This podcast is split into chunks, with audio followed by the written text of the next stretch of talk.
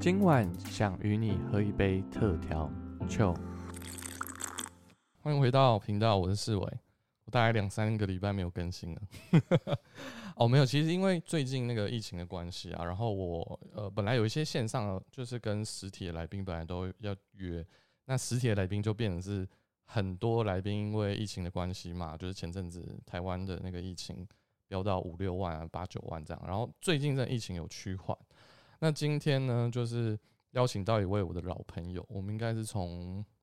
我印象中应该在高中的时候认识的吧？差不多。哎，来宾不能自己突然跑进来，没有来开玩笑。然后今天欢迎那个谢大宇来我们当中。哎，大家好，我是谢大宇。好，大宇可不可以介绍一下自己，让听众朋友认识你吗？OK，我目前是一名呃产品设计师，那主要做手表跟眼镜。那你的品牌是什么？我的品牌目前名字叫做 Universe，基本上就是你的你的名字。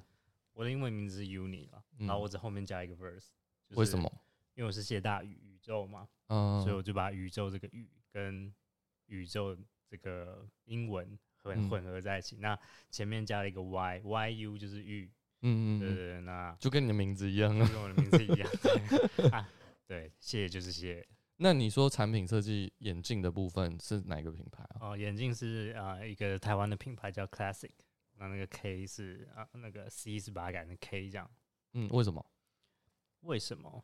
哦，还有什么品牌含义吗？你不知道。我们就希望跳脱原本的框架吗？框架。对。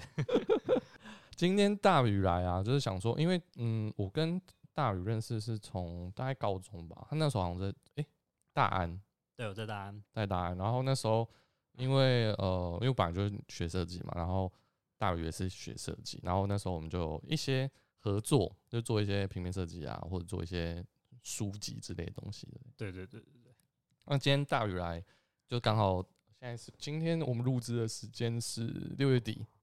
那这个时间在疫情稍微有趋缓，然后我看到最近大宇的那个。I G 的那个私人的 I G 啊，动态都在拍一些天文的东西啊。对，因为疫情实在是有点闷啊，所以那时候就是啊无聊的时候会跑去天文馆啊，或者跑到一些呃科教馆里面去逛一逛。然后有一天就自己在星，就是在晚上的时候，那天天空还蛮干净的，然后就看星星，然后觉得说哇，这些星星如果你放大看，不知道它长什么样子，所以我就简单搜寻了一下，说哎。我们可能搞一只望远镜，然后来看看，就是夜晚的天空那些东西长什么样子。这个坑就踏入了第一步。那从想要看一看到，这是也是疫情的关系，你就去做这件事吗？对啊，因为基本上这种你如果要观测的话，可能就是需要到山上啊，然后到很很深的夜晚这样，然后基本上也没什么人啦，所以这也算是一个安全的一个一个户外行为。它会有什么光害问题吗？哎，光光害跟天气是最主要的问题啊。云云呢？云会影响，对对对，就云会影响，所以我会找一个 A P P，然后它里面在说明，就是哎，今天的呃光害啊、云量啊，还有风向啊，然后告诉你说今天适合观察的。天体有哪些？嗯，对，比如说夏夏季啊，然后基本的夏季大三角可以看这样。所以你有锁定说今天要看哪些哪些星，然后或方位在哪里这样子吗？之前在观测的时候其实还好，但进入到拍摄的时候就会需要，因为基本上拍摄天文，你一张照片可能都要曝光，可能啊半小时到两三个钟头都有可能。对，所以你一定要先预设好你今天的呃拍摄目标是谁，然后他。大概几点钟的时候会到中天？中天基本上就是它最呃在天空的最顶端的时候，那那个时候它基本上是最好拍。哦，对对对，这个玩这个的是很小众吗？还是我觉得很小众诶，因为真的深入去了解以后，其实它的设备真的是很复杂。哦，所以你你这也是从什么 Facebook 吗？或者是就什么社团之类的 Club 之类的？哦，我看很多那种 YouTube 的。说明哦，有有些人做一些就是 YouTube 的一些解说，然后但主要是一些原理啊，比如说什么望远镜的原理啊，望远镜的一些模式啊，然后感光元件啊，跟拍摄的一些技巧。像我们不是用一般的相机拍，对，我们用的是一种叫做冷冻相机。这什么是冷冻相机？冷冻相机听起来很奇怪的，对，它是可以让你的那个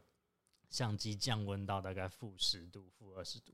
然后哦，它可以降低从宇宙来的热热嗯。能，嗯，然后减少一些热噪点，就让你的星空照变得比较干净。那你拍这个你是想要留自己纪念，还是说它是有什么效益吗？就是我觉得对我来说是一种探索，哦，对，因为那些东西基本上你看不到，但它都存在在那边，而且有些还非常的大。然后你必须透过收集光子的方式对，来拼凑出、计算出一张照片。那些光子，你真的去了解说，哦，我今天拍的这个星系，我今天拍这个星团、这个星云，它可能都是距离地球几亿光年的。嗯，对，那经过了几亿光年，它那个光线才来到这个地方，然后啊、呃被你的呃望远镜跟你的照相机所捕捉下来。那我觉得嗯这件事情其实是一件嗯、呃蛮浪漫又蛮有哲学的一件事情。好酷哦。那你这样会对那个类似像什么美国太空总署啊、NASA 那种有兴趣吗？有有，我我一定会 follow。我以前就很爱看 NASA 的 IG 的那些照片，嗯，对，然后里面都会有一些哈勃望远镜啊，像最近升空的韦伯望远镜啊，我就会很关注说他们我刚好有个礼物送你。哎、很酷哎、我们现在在那个，我们现在实体录音嘛，然后我现在给大宇一个那个 NASA 的口罩，然后这个是台湾的一间厂商跟 NASA，就是他们一起合作，然后去，这是有授权的啦。嗯，很所以你看，你看他的口罩，它上面这边它有那个 NASA，他把他的缩写的第一个字放起来。酷，我就刚好听到你讲天宇，我想说，哎、我最近刚好买口罩，要买 NASA 口罩。我也好想跟 NASA 合作。哎、对，等一下我们会聊到那个那个手表品牌的事情。我们今天特别买了那个康拜的饮料，大云你要介绍一下你今天为什么选这个？我今天跟你点一样的，你介绍一下这杯饮料吧。啊，我喝的是康拜的海神，不知道大家有没有听过？为什么你会喜欢喝这个啊、这个饮料是我从研究所时期开始发现，然后发现的原因很简单，就觉得天哪、这名字太奇怪了吧？为什么叫海神？好中二哦！但那时候就是点点看，然后喝喝看，然后觉得天哪、它喝起来很清爽。然后，嗯、其实我一开始不知道它到底是什么，但就很爱喝。然后后来有一次，我会问店员说：“那嗯，海神到底是它的茶叶是什么？”对然后他还跟我说：“哦，原来海神其实是一种日式煎茶。”哦，对对对，只是它的煎茶比较特别啊、它有用蜂蜜来那个腌制这个可能是叶子吧，然后让哦它冲泡起来，那个比较有回甘，然后有一种甜味这样。所以它对你来讲是一个学生时期的回忆吗？对，因为那时候呃研究所可能过得蛮苦涩的，哎、可是你知道我刚就是在大宇来之前，我去买这杯饮料的时候啊，他就说，我问他说，哎、我我要，因为我其实蛮喜欢喝无糖的东西，我说、呃我要无糖什么什么的，然后就店员就跟我说，呃，你如果点无糖会有点苦涩，那后来我就想说，哦，还是跟大宇点一样微糖好了。啊 你有试？过它无糖吗？我有试过它无糖，其实它的无糖我觉得也算是，如果你纯喝茶的话，它我觉得它也是很回甘，然后非常哦，嗯，是那个涩味是蛮重的，没错。但我觉嗯得其实如果喜欢可以接受清爽的涩味的人，可以。嗯，对，嗯但我自己最偏爱的还是微糖了。嗯，因为其实大鱼也很久没有就是公开上一些媒体啊，因为之前都他应该我记得疫情前吧，你蛮常去学校演讲或什么的。哦，对啊，因为疫情前基本上比较可以群聚嘛，而且你是回高中还是大学？都有都有都有都有的。嗯嗯嗯，因为今天其实那个录制前啊，本来本来我们想说，因为来宾来之前，我说，哎、大宇你要喝什么？然后说海参。然后在我们要开录前一天吧，然后大宇就突然说，我觉得还是预备一杯酒好了，是有点小紧张，是不是？对，可能太久没有讲话了，因为我们都被封闭住。然后我们我们今天今天还喝了一杯香槟，然后它是那个我在全联买的、啊，其其实因为我很久没喝，它叫什么金灿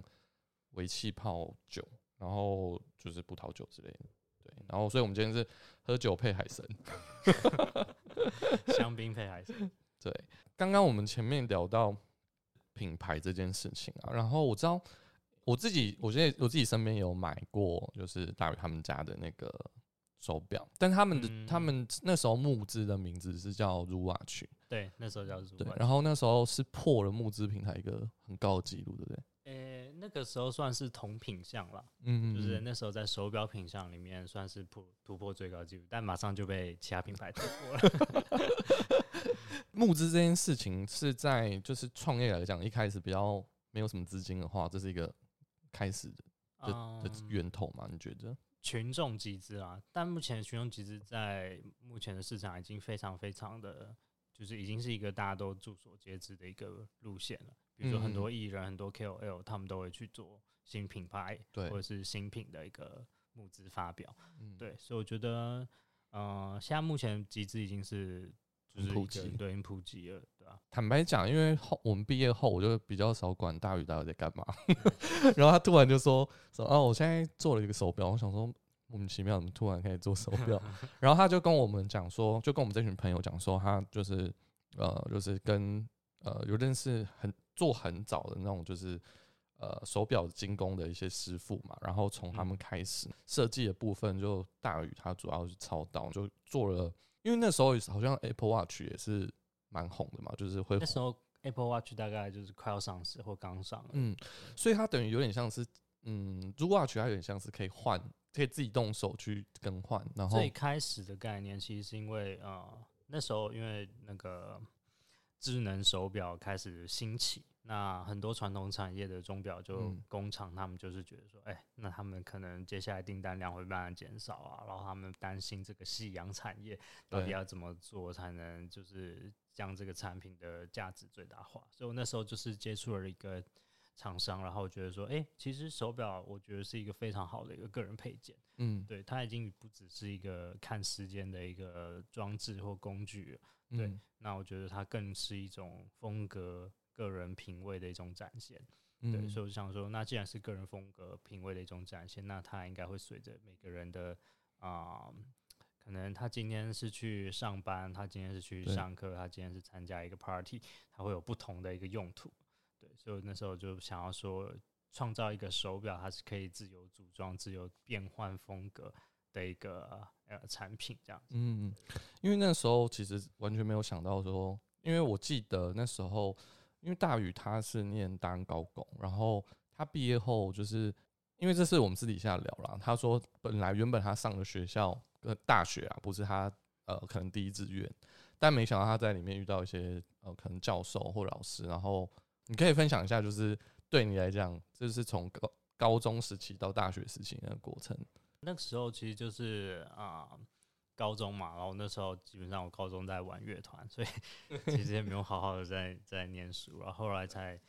真的奋发向上。因为那时候手啊、玩乐团，我是吉他手，然后那时候嗯因为弹吉他，然后可能站着弹，然后那吉他很爱背很低，所以手腕就要很凹这样。嗯那凹久以后，那时候手腕就因为神经的方面就长了一颗小小的神经瘤。是，然后那长了一个神经瘤后，就是呃给医生看，然后他就说哦，这神经瘤切除，但是你的手可能就不能再弹吉他了，这样，所以我那时候就非常难过，想说天哪，我我我的我的兴趣就这样被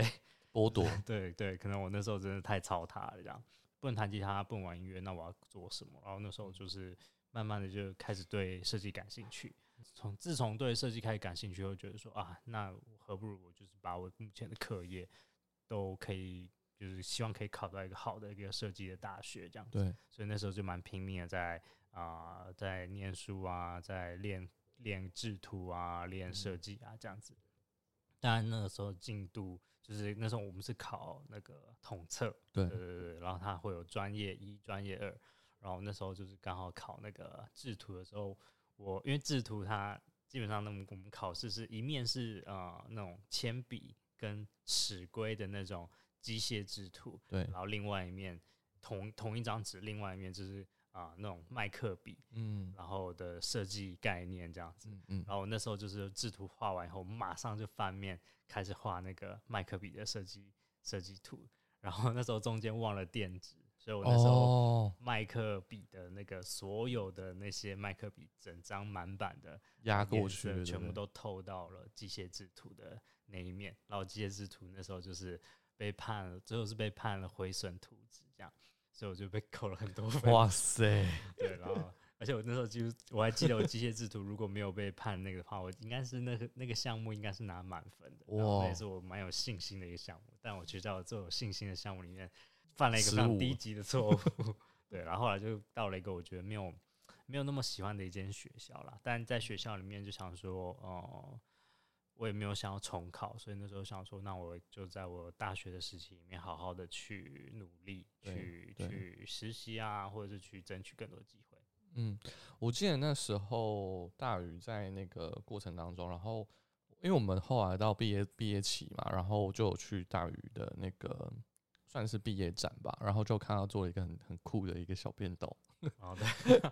然后他那个有得到那个产品设计的金奖，对不对？哦，对，我们那时候是呃，现在也是有展览啦，基本上就是那时候所有设计科系的人都要参加的一个展，叫做新一代设计展。嗯嗯。然后那时候我的呃毕业制作是做一个小便斗，然后有幸在那时候得了产品类的金奖，这样。嗯，对。他这东西后来有在往后延伸或是什么的吗？哦，后来就是申请了专利，然后那时候就是呃。因为我那时候其实拿两个奖项，一个是产品类金奖，另外一个是厂商奖，嗯嗯，个 H H C G，不知道大家不知道，就是卫卫浴的那个对的品牌，品牌在地品牌。然后他们那时候也是觉得说，哎，这个产品很不错，然后他们希望可以授权，所以我们那时候就是有把这个产品跟厂商进行讨论跟沟通，这样。嗯，所以现在是变成是 H C G 他们的吗？嗯，算是授权啦。对，但是那时候我就是。我那时候想法也没有想要继续往这块走与相关的产品设计，所以我那时候就因为他们那时候是希望我可以进去他们公司工作，对对，然后继续开发这项产品下去，嗯，对。但那时候我的心已经希望不在那，可能 那是喜欢做一些酷酷的东西。哎，那你为什么后面又会去北科呢？哦，那时候就是其实就是啊，那时候我就想说可以念个研究所了。嗯，我希望我自己的啊专业领域不只是在设计方面，因为我那时候呃刚接触到群众集资，那时候还还没有很多人知道群众集资，嗯，对，然后我就进到一个啊那时候最大的集资平台叫 Flying V，然后进去里面当 PM 实习这样，然后参与了里面的大大小小的计划，跟一些啊创作者的一些。面谈沟通，认识很多人，然后我觉得天哪，太好，太有趣了吧？嗯，对，想说那我研究所一定要念一个，就是跟设计有关，但是又可以没那么有关的。对，所以我们那时候系所叫做创新研究创新研究所。对，所以那个时期，你同时间在做 PM，然后同时间在呃北科在念研究所这样子吗？对对对对对，嗯嗯。所以那个阶段性的过程当中，呃，募资平台这件事情也是影响你后续去开发这个手表，对不对？对，因为那时候接触到很多产品，然后发现说，哇，原来这些新的产品，你以前因为传统的呃，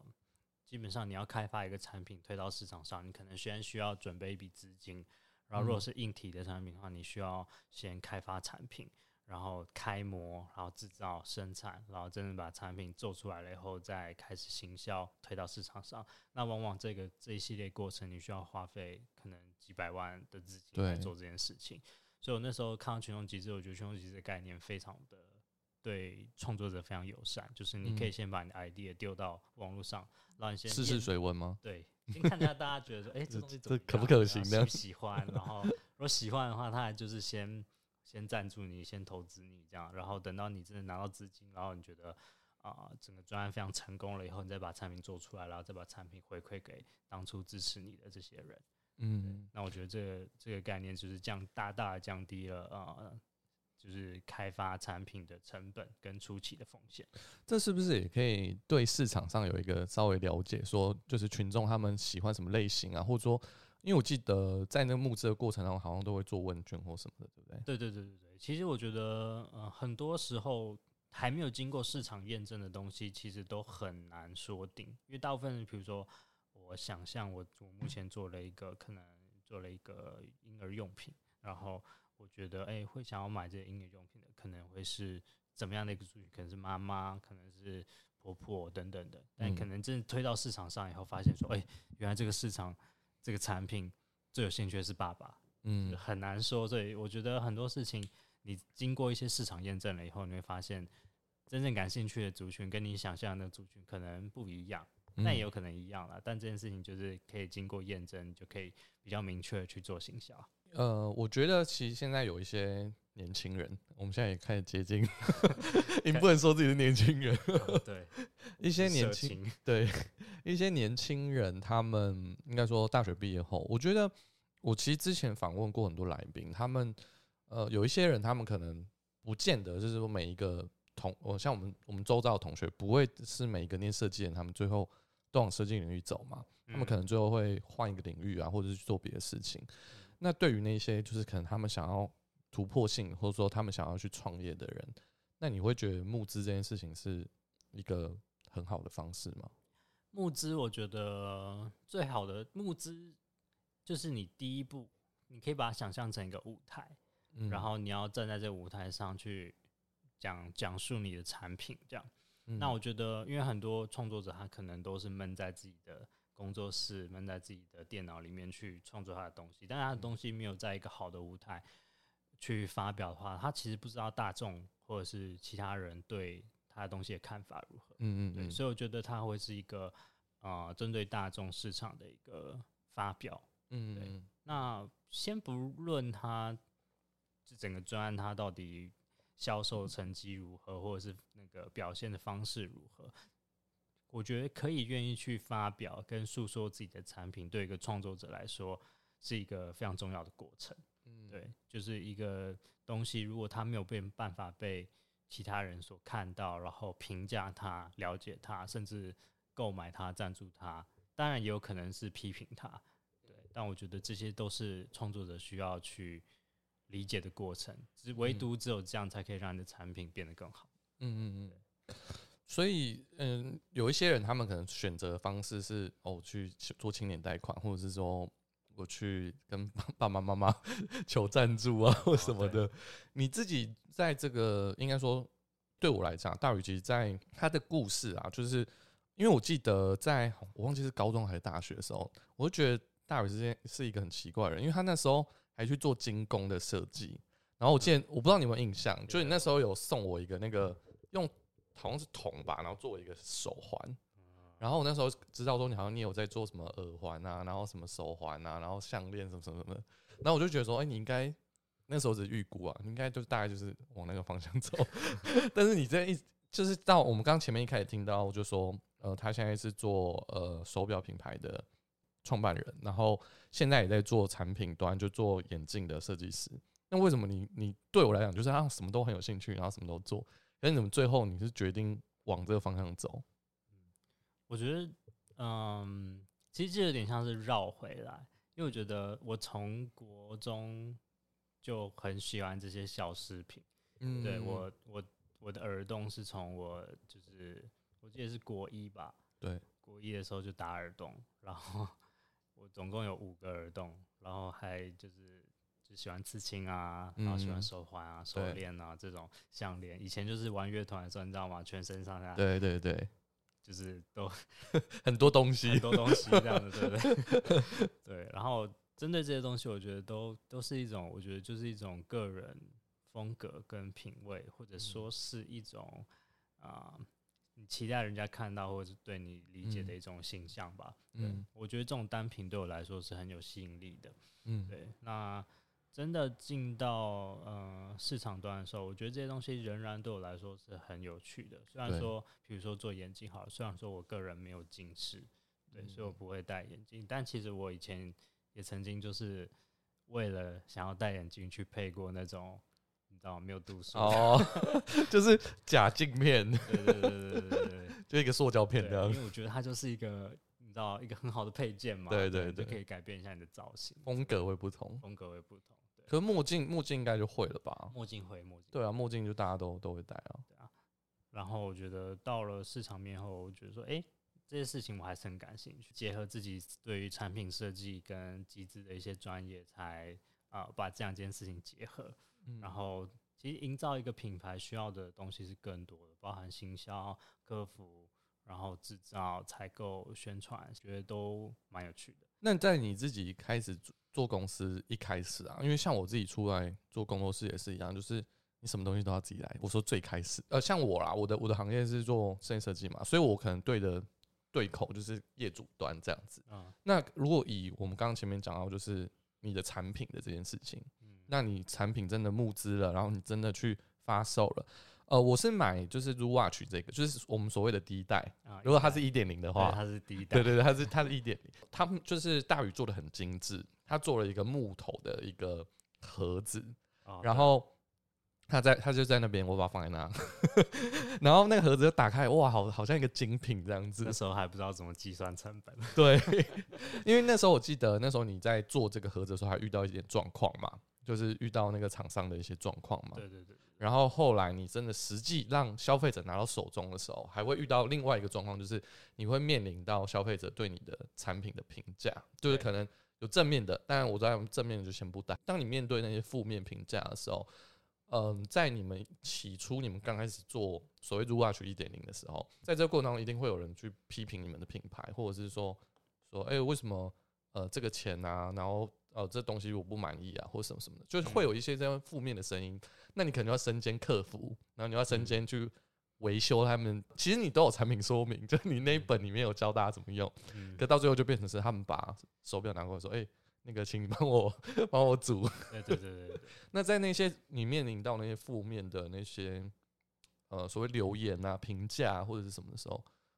你其实我？自己的想法是，我觉得就像我刚刚说的，就是当你站在一个市场端，站在一个市场里面去发表你的东西的时候，你要接受所有的意见，对，对，不论是好的、坏的，然后批评，其实很多时候批评是让你更好的一个方式。嗯，对，有那些批评，你才可以意识到说，哇，你的产品怎样可以修正这些 bug，嗯，或者是嗯这些一些会让会让消费者觉得，诶，可能有点困难的一些地方。对，那我觉得这些事情都是我现在那时候看会觉得看很重啦，就是说，哇，为什么我都说了，你就是不理解？对或者是为什么我明明都已经该做的都做了，然后就连我可以让你退费，然后你也不满意或者是什么的，就是那时候可能遇到很多客服问题，对，然后再加上厂商的那些厂商问题，也说明一下厂商啊，我觉得，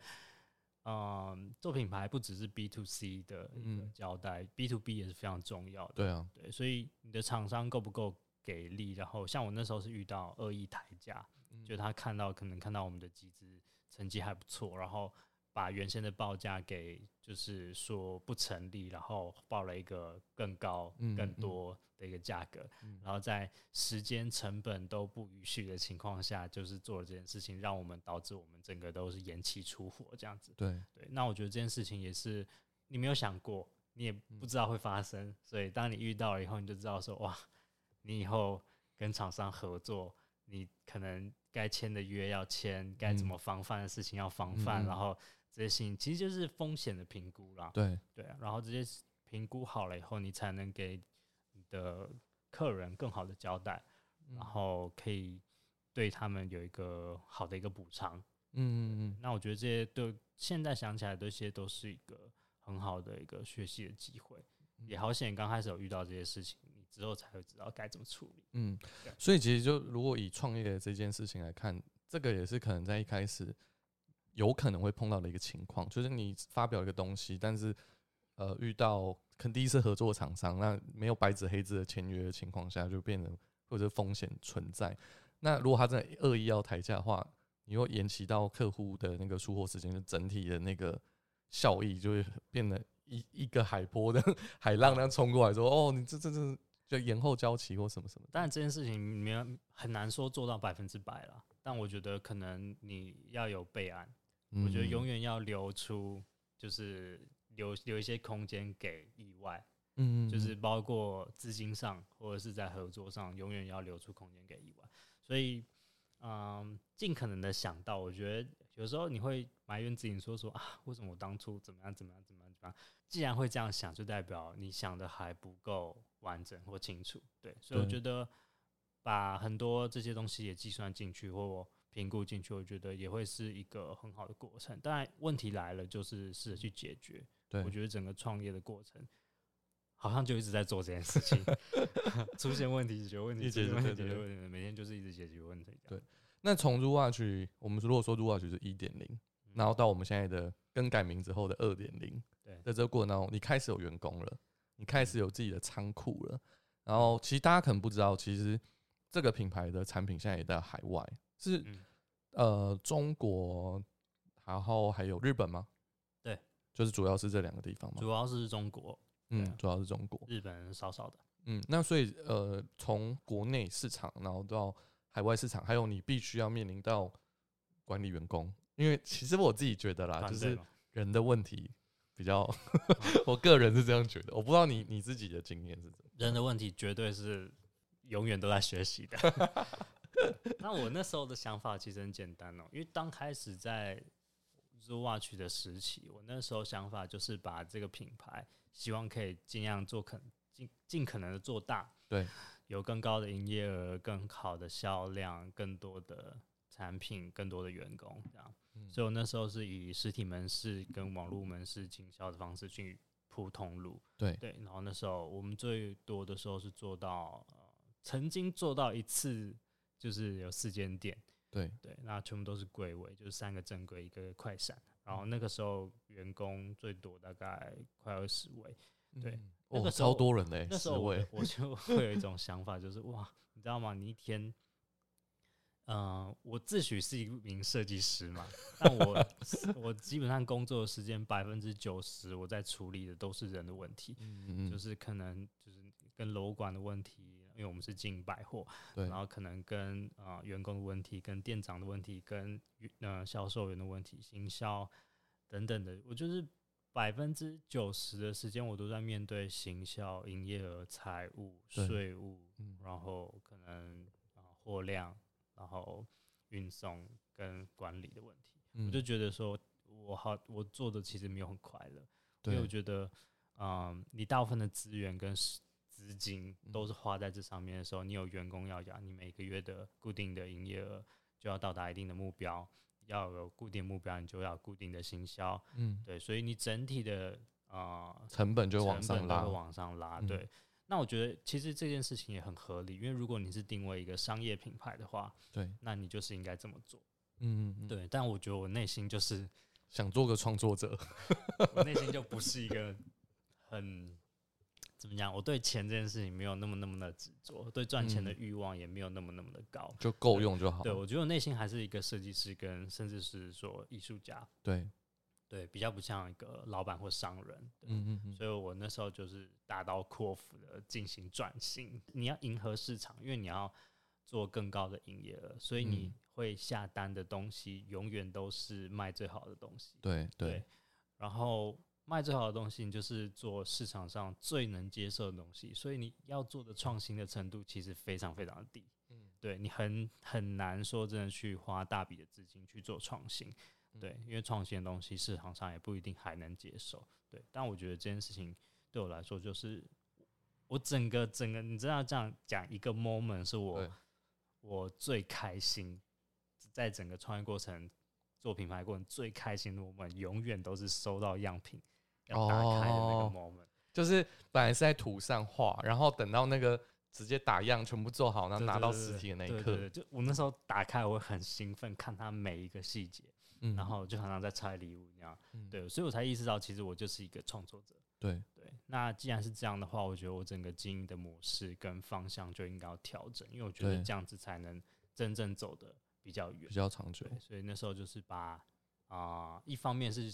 那时候的计划是想说，整个品牌转型了以后，我就要到啊、上海去发展，因为那时候我们的呃一直到目前都是国外的经销的呃代理商的的营销模式比台湾的目前的直营模式都还来的好，对，嗯那市场比较大，所以那时候想说去那边发展。嗯对然后就即将要去的时候，然后就把台湾的店跟整个团队整理好了以后，就过去。即将要过去的时候，疫情就爆发了。对，那所以你现在才会在这，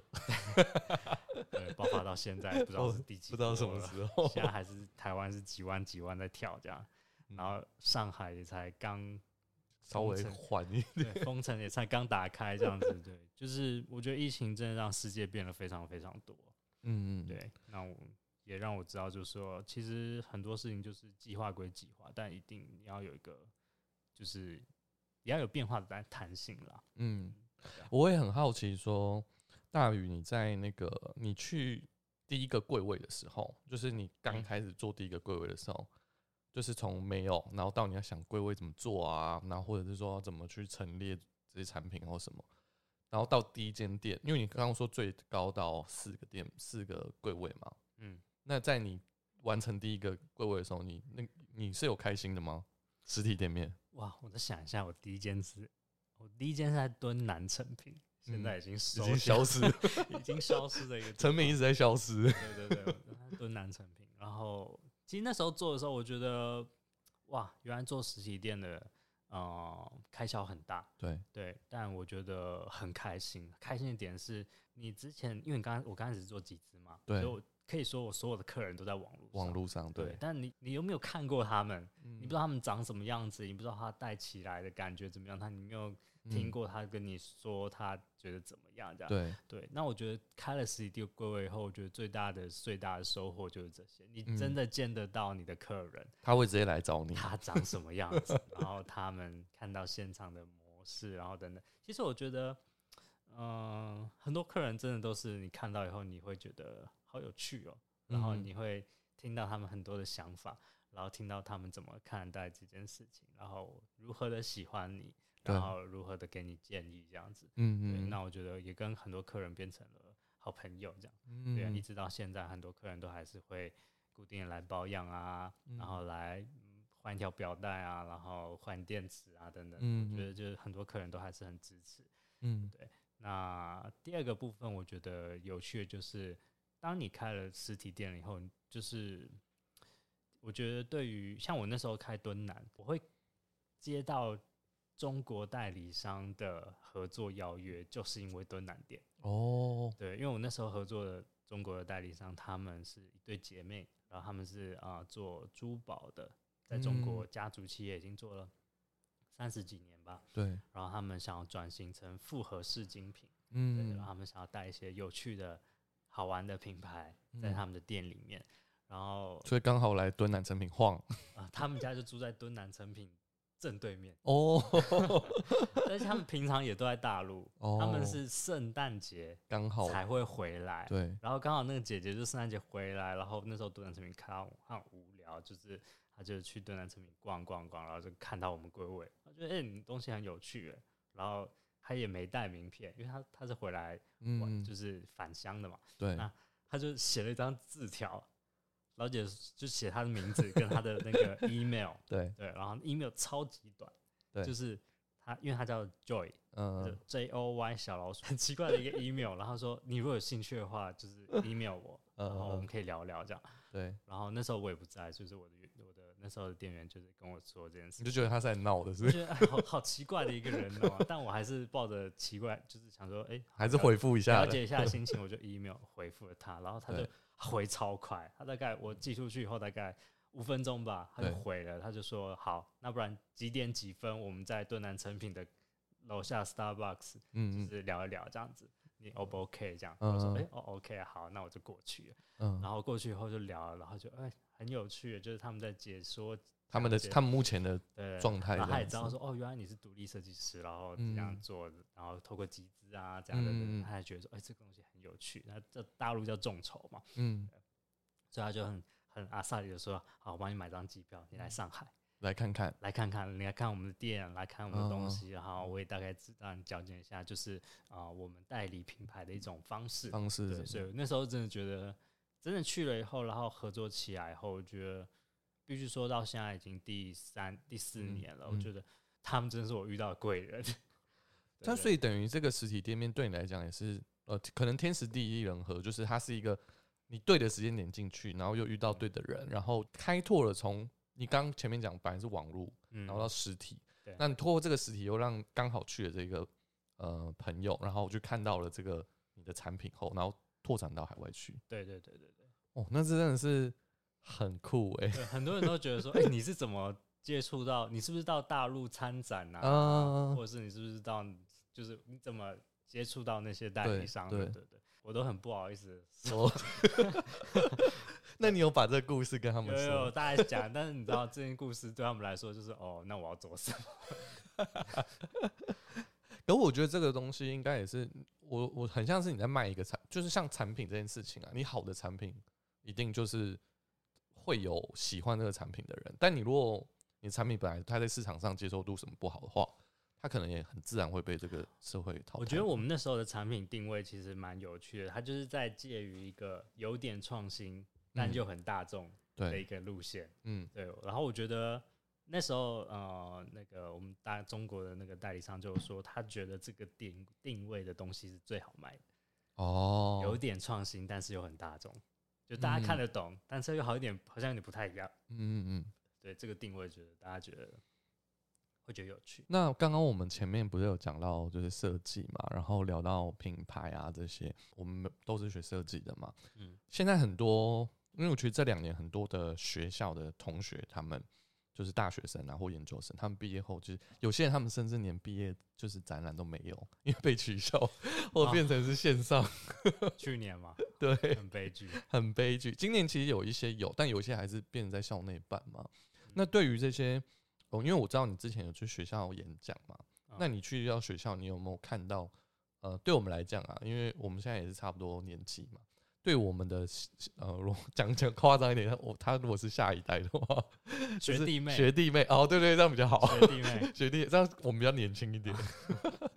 学弟妹他们，你觉得他们会比较常会问你什么问题？比方说，他们会问你说：“哎、你怎么你怎么走到这一步吗？”还是说你怎么去定位你的品牌、啊？还是说他们通常这些学生们他对你比较会产生好奇的问题是什么？哦我觉得分两块。第一块我觉得比较多的是，通常是比较有想法的学生。哦，对，因为我觉得老实讲，现在的学生我觉得很幸福，嗯因为他们已经真正活在了网络时代，哦，然后他嗯们现在所有很多的服务项目、内容或者是整个趋势都像网络。现在听，比如说元宇宙、NFT、对。区块链什么对。这些事情离我们很遥远，对，对，但对他们来说，这个就是他们大学在接触的的事，嗯。对，然后我现在我我有一只手机，我基本上我可以做很多很多事嗯情。对，对我可以叫吃的，我可以叫交通，我可以有任何的社交，或者是有任何的销售行为，嗯，就是嗯。就是世代已经真的变得很多，所以我觉得很不错，是他们的机会很多。对，对他们已经意识到，就是在学生时期就已经清楚地了解到，学历已经没办法成为他未来的保障。嗯，或者嗯是一份稳定大企业的工作，没办法让他变得是非常稳定，或是一一步青云的一个未来的一个职业规划。嗯，所以很多学生他们在大学时期就已经开始思考说，那我接下来我要做什么？透过我的专业做一些创造性的事情。嗯，对，所以我觉得这是一件非常非常好的现象。对，那大部分都是来说，他可能有一个非常好的 idea，呃，他有现场拿给你看吗？嗯，可能有，或者直接丢 proposal 过对来，然后说学长，这我要怎么集资？我要怎么宣传？我要怎么募到钱？这样，对对对对。然后我我也会大概跟他们讲说，哦，那这个过程怎么样？嗯嗯该给他们一些基本的建议。那我觉得这些东西都必须要去试，我觉得都绝对是好的。嗯那我那时候的想法，其实我觉得念设计是一个不错的选项。一方面是你如果把设计当做一种语言的话，你是有透过不同的媒介来传达你的理念。嗯，你可以透过影片，你透过文字，你可以透过一个图片或者是不同的素材，好嗯看的素材来表达你的概念。对我所以觉得它是一个很好的表达能力。然后第二个是我觉得它是一个思考问题的能力。对嗯那因为很多设计上面的思考就是啊、你遇到一个比如说业主的问题，或者是嗯一个市场的问题，或者是一个人们生活的问题，那你要用什么样的一个设计的概念去解决它？对嗯嗯所以我觉得这也是一个很好的一个思考逻辑。对，但是它可能要结合一些关于不同的专业跟啊、不同的平台，比如说现在很多社群媒体嘛，对不，同的社群媒体里面，我觉得文化也不同。嗯对，所以我觉得如何在这个网络时代、社群时代里面去强化你的个人特色，跟你想诉说的理念故事，我觉得这一点是相当重要的。嗯，对，那我觉得这一点是他们从现在就开始训练表达，然后理解去做的一件事情。嗯，对，那第二种的话，其实就是非常单纯设计工作的训练。哦，嗯对，那这种的话，我通常都是就是给他们最好最好的建议就是去实习。哦，对。就在学生时期就先去。学生时期去实习，你直接到职场环境你就知道你未来要面对的是什么。是。没有比这更快的方式。对啊。自己实际去设计公司，你就会想说，嗯，学校的东西跟职场上还是，我觉得那个落差，因为我自己其实那时候去，我们有个共同朋友，嗯。然后他的爸爸是建筑师，哦，姓董的那一位朋友，哦。然后然后我那时候我我大学实习就是去他们他爸爸那边去那个哦做实习生，然后我那时候在那个事务所的时候，我也是觉得说，哇，真的是学校跟 职场真的是差很多，就是你去职场一天大概是学校好几天。一个月的经验值吧。因为因为你真的是你实际碰到客户，就不是好我们在纸上作业，就是好像不是说哦，我现在提案就是一个案子，然后怎么样怎么样，而是你的客户就是某某百货，嗯 然后你你所对的窗口就是什么什么台北市政府或谁谁谁，就变成出错了。对对 对，就有一种无形的压力。但我觉得学习就是这样，就是嗯你学了要做，做了不够再去学。对，我觉得都需要反复的，这样才会才会去理解。嗯嗯，我还有一个很想问大宇的问题，就是刚刚我真的是觉得你真的是一个好像什么东西都很感兴趣的人，所以对我来讲，我觉得如果我要把你跟你，但这样讲也不好。我如果说要贴你一个标签的话，我会觉得你可能是一个很斜杠的人。嗯，就是从我从你毕业一直到现在，就是接触了你刚刚前面讲募资啊，然后产品设计，虽然也是跟设计领域很有关系，你也待过很多不同的公司嘛，也做过工业设计的设计师这样子，然后你一路走到现在，你我不知道你有没有遇到一个状况，就是因为有时候我们设计到某一个阶段的时候，可能会呃疲乏，或者是说会有一些身心健康会有一些压力存在，嗯那你怎么去平衡你自己？我我意思是说你在工作上，然后跟你的身心就是健康上这件事情，你怎么去平衡这件事？先讲呃身体上的健康好了，我觉嗯得可能百分之八十的设计师都做不好 熬夜对不对？之类的，就是你懂吗？我觉得晚上特别有灵感。你真的在赶稿的时候，就是谁管你吃不吃饭，对，或者是我觉得生活这件事情就不评论啦，身体这件事情，我觉得每个人就是还是要尽可能的意识到这件事情的重要，嗯嗯嗯。因为如果你如没有一个好的一个身体健康的状况的话，你很难去做很多事情。嗯。对。然后我觉得，当然保持自己的身体健康，然后运动啊，饮食均衡，这是基本嘛。嗯然后第二个部分，我觉得心理的部分，我觉得每个人都会有一种这样燃料，就嗯是是什么激发着你去做这件事情。嗯对我觉得这这个问题是我很喜欢去思考，也很常去思考的。我做每一件事情，我基本上都要去思考这件事情对我来说它有什么意义，或者嗯它它带给我什么样的一个效益。对对，当然有些事情可能是兴趣，但我觉得兴趣其实它很多时候它也会带给你一些成就感。因为很多人以前我都会说，就是你要去寻找你的热情，哦，你懂吗？就是、呃你要去多尝试。对，然后以前会讲这些话给一些学生，但我后来觉得这这句话其实不太负责任，因为嗯我觉得热情好像很多时候我觉得不是寻找出来的，很多时候热情或者是成就这件事情是做出来的。就是在做的过程当中去找到的，对，就是你要做到，而且你要做到一定的时间，做到一定的程度，你才会产生出那个热情，嗯。产生出那个成就感，对，然后你再用那个成就感再继续的伸延，继续的去让让你这件事情整个可以做得更好。嗯。对，所以我觉得，我觉得耐心蛮重要的。啊、你一开始如果你就求你直接做就会有很好的一个效益的话，其实啊、打击会很大哦。打击会很大，所以你就变成说打击很大的情况下，你就没办法持续的去做。嗯，对然后我觉得享受这个过程也是很重要的。就算很多时候我都觉得，嗯，这个打样出来我觉得好棒、好赞哦、但是嗯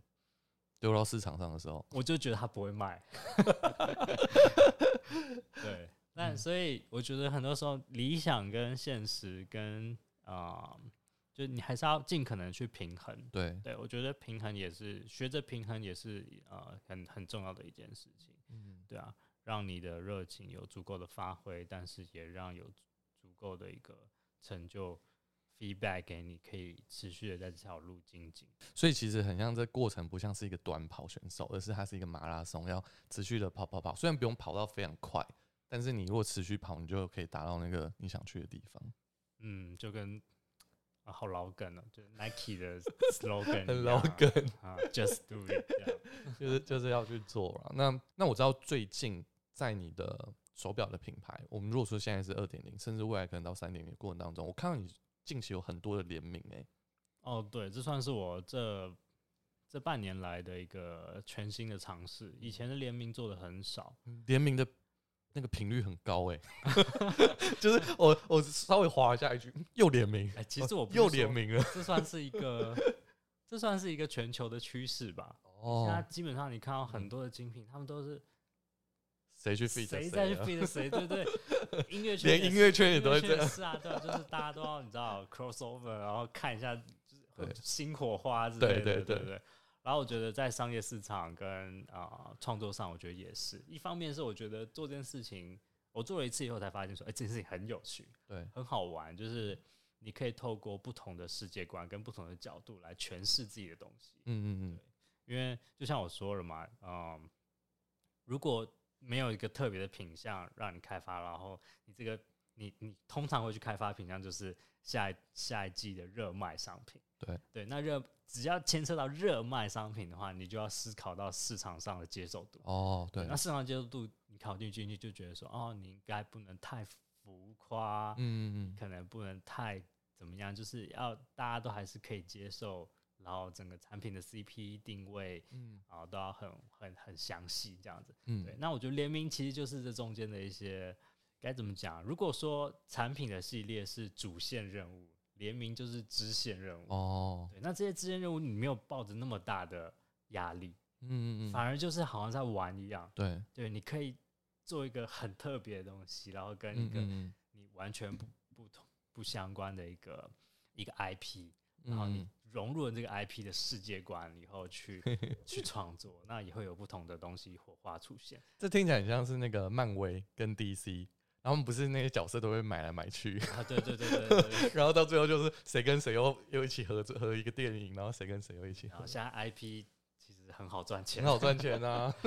如果可以创造出一个 IP，对吧、哎、这个可能没在反纲，我很想问大宇一个问题是：你怎么去谈联名的、啊？就是这件事情容易吗？所以对于可能在听众朋友，他们如果说，哎、我今天想要去找，假设我想要找大宇去谈合作的话，或者说你哦去找别的品牌的，你找品牌端这件事情，其实我觉得谈联名有一个路线哦、就是我后来的想法啦。嗯，你只要做了一些联名，就会有很多哦，就会有很多 就大家说，哎、你有在做哎、你哦你可以耶、这样子哦。那你第一步怎么开始的？第一步的，我的第一次算是正式的联名是，哎、当然我觉得跟艺人的联名，跟、嗯比如说跟品牌的联名，因为我现在联名过的，比如说有啊、有韩国艺人，然后有呃有动画，那个动画的，我看觉得很可怕，那个群众效益。对，有动画，然后有呃有就是艺术家，然后有那种呃可爱的卡通 IP 等等的，对，这些我都做过。那老实讲，每一个做起来感觉都好不一样。嗯，对，包含就是他们本身的 IP 相对于这个角色的刻画。对，对，比如说像呃以艺术家来说好了，我们呃在今年年初的时候联名了那个达利，对，对，就是那个西班牙的现代现代主义艺术家的达利。然后那时候就是跟达利的那个授权商口窗口里面去联系沟通的时候，他们就说：“哦，达利基本上你你不能做太正常，哦对，，喜欢他的人都是喜就是就是喜欢疯狂一点，嗯喜欢就是特别一点。那也很符合他这个这个人设啊，大对对对对，力本身他本人对啊他本来就很疯啊。对 对，所以我那时候就再加上我那时候看了一就是那个一部那个电影嘛，漫威的那个电影，就是 Rocky。哦，我知道，对对对啊，那个嗯 Rocky 你知道吗嗯，？Rocky 他就是一个变化多端的，对对然后一个非常有如此角色魅力的一个人。对，对那我就是把这个感受、感觉把它带到达利里面，然后我嗯。也是同样用绿色、金色去配这整个嗯。效果，然后最后就是在啊、呃达利的展览里面做贩售，然后也在我品牌里面做贩售。对，嗯那我就觉得说，哎、这件事情整个做起来后就觉得很有趣、特嗯特别这样。嗯。对，然后你也会接触到完全不同的族群，嗯。对啊，就跟动漫也是，动漫圈也是让我踏进去，我就哇，水好深呐、对，那些动漫迷会直接最涌入的，对，动漫迷很认真，很认真。哎、因为我很好奇，像我 p a r k a s 我邀请就是来宾或什么，我们我们都透过 email 或者是说或者朋友之类啊的这种方式。那你联名也是透过 email 还是什么样的模式去进行？呃，对，email 其实蛮普遍的，哦，几乎都这样吗？对对对。嗯嗯嗯，那我觉得主要都还是我我目前的合作联名，大多数是介绍，哦，对，就是嗯我都还是有一些朋友或者是中间商，然后他哦们刚好就是他们觉得可以做一合个作这样特别的合作，对嗯，然后觉得诶手表是一个不错的品相，嗯嗯，然后才接触到我这样，嗯嗯。所以我觉得这某种程度好像也是说，大家想到呃我身边的可能同圈子人想到说哦，想做一个特别的手表，对然，后结合这个 IP 的时候，会想到我们这个品牌角色。因为如果说一般的传统钟表，或是已经很有强烈自己的嗯，风格的手表，他们不太喜欢做这件事情。对对，对，因为这件事情可能对他们来说效益不大。嗯，对，就是你可能会花钱，他们可能他们的亏钱，但是他们的 logo 可能就已经是一个很很重要的一个，他们也不会想再去和别家，对不对？对，这跟品牌的风格跟调性有关系。嗯对，但我可能是转型了以后，我觉得我比较以我个人风格为主。嗯，对，所以我觉得主导权比较在用你刚刚前面讲创作者的那个角度去谈这些事情，对不对？嗯，我还是会把它切开，就是我们一样有我们的主线，哦，对，但这些支线不影响，你可以，就是那些支支线的群众也不会来我买我主线商品，哦，了解，对，但是没关系，我觉得这些就是做，我觉得让大家觉得说我们品牌是非常多元的，非常多元，然后非常可以接受不同的东西的，嗯，对对。但我还是会挑一下，没有，就听这一集的那个听众朋友说，哎、那我要去 email 那个大宇，看可不可以跟他合作。就 那个马上听到说，哦，大宇也是会挑一下，就如果如果是 IP 我根本完全不认识，或者是我我也嗯完全没涉略，我也不懂的话，那我可能就就比较难去做那个，比较难嗯。所以还听众朋友还是有机会啊，还是可以先 email 看看的，对不对？当然当然，如果有机会的话，也可以跟大宇可以 fit 一下这样。节目要进行到尾声啦，那我们就是呃，我每一集最后我们都，我就很想问说，就是我们刚刚前面聊了这么多嘛，我们讲到就大宇从呃做念设计，然后一路到品牌的负责，然后到现在不止做嗯、手表，也做眼镜品牌。呃，结尾的地方想说，大宇可不可以鼓励一些就是听众朋友，他们如果说他们呃想要创业的话，你会给他们什么样的建议？或者是说有一些朋友他们想要转换跑道，或者说就是他们可能本来在做这件事情，可是他们想要呃挑战自己做自己有热情的事情的话，你嗯会想要对他们说什么鼓励的话？其实我觉得我不是一个很好的创业者，因为因为我可能我对于创业的定义就是你你必须要以商业某种程度要商业商业的比例是非常高的，对。但我嗯。觉得我我目前有做很多事情，我觉得可能都不是以商业为考量，嗯，可能更多更多是以品牌为考量，或是以个人嗯。兴趣为考量。对，对，所以我觉得我能够给的建议比较像是第第二种人，就是嗯嗯嗯，你有一件自己想做的事情，然后你想要你在思考到底要怎么做，或是你要不要去做的这个过程。我的想法是你必须非常就是强烈，而且要很完整的去表达你的理理念。嗯，这件事情我觉得不容易，因为，你刚开始你可能会很犹豫，就是你到底应该怎么做，或者你应该做什么。但我的经验是，你就去做，做到一定的程度以后，你自然会知道什么样的东西适合你。然后嗯你再做调整，没没有什么事情是一开始就就到位的。对，对对，千万不要完美主义，好像突然在对自己讲话。千万不要啊！对，你就去做就对了啊！你嗯越做会，你越做你的路会越清晰。嗯，嗯然后像我那时候，我从高中开始学设计嘛，啊一路学到研究所，然后研究所毕业以后，我还进了设计公司。我到了设计公司，我才发现我喜欢的不是设计。你知道这件事情是一件很可怕的事情。你学了这么久，然后你发现，就前面到底在干嘛？对你喜欢的不是设计。然后我那时候才理解到，其实我喜欢的是创作。嗯，对，就是你要我去做设计服务，真的，真的，除非超级多，报酬超高，不然我真的是不喜欢做服务，心很累。很累，没有成就感。对，所以我觉得，嗯，很多事情就是你你你去做了，你才知道，然后你知道了以后，你再来调整，忠于自己的想法。你只要可以足够强烈、完整的表达自己，嗯那，我觉得你的个人特色跟美感一定会有人看到。诶，那我我最后我想补充一下，那是不是前面是需要先做一些商业的事情？就是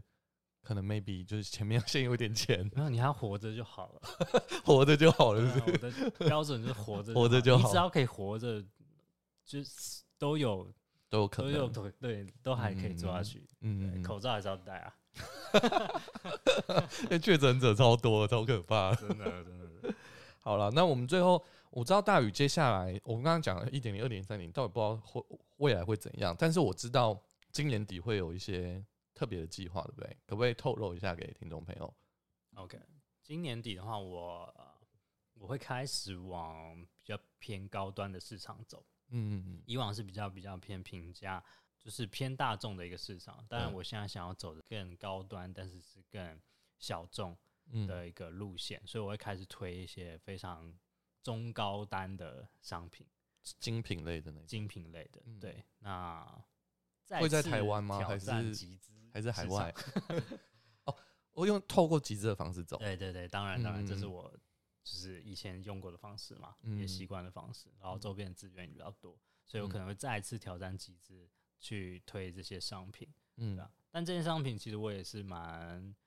蛮紧张的，因为你想想看，你原本卖啊、呃可能五千一万的东西，你突然要卖个两万、三万、五万的东西，对，嗯。就是你的客群可能会是完全不一样的对人，受众群不同了。对对，所以我想说，就是，但我还是希望品牌可以慢慢的往精品的路线发展。嗯，对对对，就是你本来的那条线还是继续走，但是在拓展另外一个客户群这样子。对，本来的那条线还是会继续走，但是我有一点想要把它往上拉。哦，对对，嗯嗯嗯以后可能比较低价的商品，我慢慢的也不会再贩售了。嗯嗯嗯，对对对，就是转换往不同的路线去发对，展。往不同的路线发嗯展。听众朋友要到哪边去找到你呢？IG 吗？找找我们呃品牌的话，可以 Google 直接搜寻呃，University 那怎么拼？就是 Y U N I V E R S，然后其实找这个名字应该就找得到了，从 IG 跟 Face 那 Google 都可以。嗯，所以买你们家产品现在也是主要是以电商为主嘛，对不对？呃，电商或是到我们的经销通路都 OK。嗯，所以只要 Google 搜寻就找得到。今天很高兴大宇特别开车过来我家，来我工作室啊。那呃，我觉得大家如果真的很就是对于品牌这件事情啊，对于刚刚我们前面聊的这些联名商品很有兴趣的话，都可以到 IG 去搜寻。那最后，如果你喜欢这一期频道，或者是你很想来听大宇聊别的东西的话，我再下次再凹他来。呃，别忘记在 Apple Podcast 帮我订阅，然后可以点五颗星。虽然我已经很久没更新了，大概两三个礼拜没更新了，但是还是希望大家可以留言啦，因为毕竟我之前在节目就讲说，Podcast 就是一个 就是一个坑，就是跟跟大宇在玩那个那个望远镜啊一样，就是天文摄影。对对对，就是投进去，可是它就是一个兴趣啊。那我觉得就是通过这个机会，不止邀请像大宇就我的朋友来，或者是邀请一些来宾来，我觉得可以让听众朋友听到我们的故事，然后我们也可以有一些交流。那别忘记把这集分享出去哦。那大家拜拜。拜拜。